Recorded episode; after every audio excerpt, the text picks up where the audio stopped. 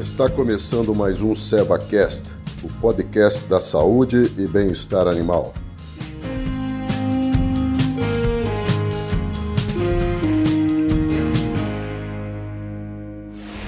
Olá, meu nome é Camila de Sena, sou coordenadora técnica comercial de equinos da Seva Saúde Animal. Hoje, no nosso último encontro e quarto episódio, nós vamos dar continuidade no nosso tema de abronemose cutânea ou ferida de verão, doença que tem uma ocorrência muito grande dentro das propriedades.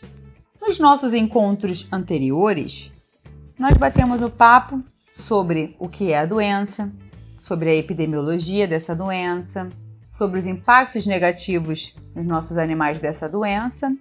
Falamos do ciclo do verme, abordamos também sobre sintomas e sinais clínicos e no nosso último encontro nós conversamos um pouco sobre o diagnóstico e o tratamento desses animais. Hoje nós vamos focar sobre prevenção, o que a gente pode fazer para minimizar a ocorrência dessa doença dentro da nossa propriedade. E a nossa prevenção, ela vai se basear em quê? Em a gente minimizar a incidência dessas larvas, né? E diminuir também o trânsito desses hospedeiros intermediários que são as moscas. Parece simples, né? Mas é bem difícil principalmente o controle de moscas dentro de uma propriedade. A gente pode minimizar a ocorrência dessas larvas através de um bom protocolo de vermifugação dentro do seu aras. Por quê? Nós temos na maioria da base desses vermífugos a ivermectina, que ela mata a abronema, que é a causa da bronemose cutânea ou ferida de verão. Então, se seu médico veterinário fizer uma prescrição correta e você fizer a vermifugação correta dentro do seu aras, com certeza você vai minimizar a incidência dessa larva ali na sua propriedade.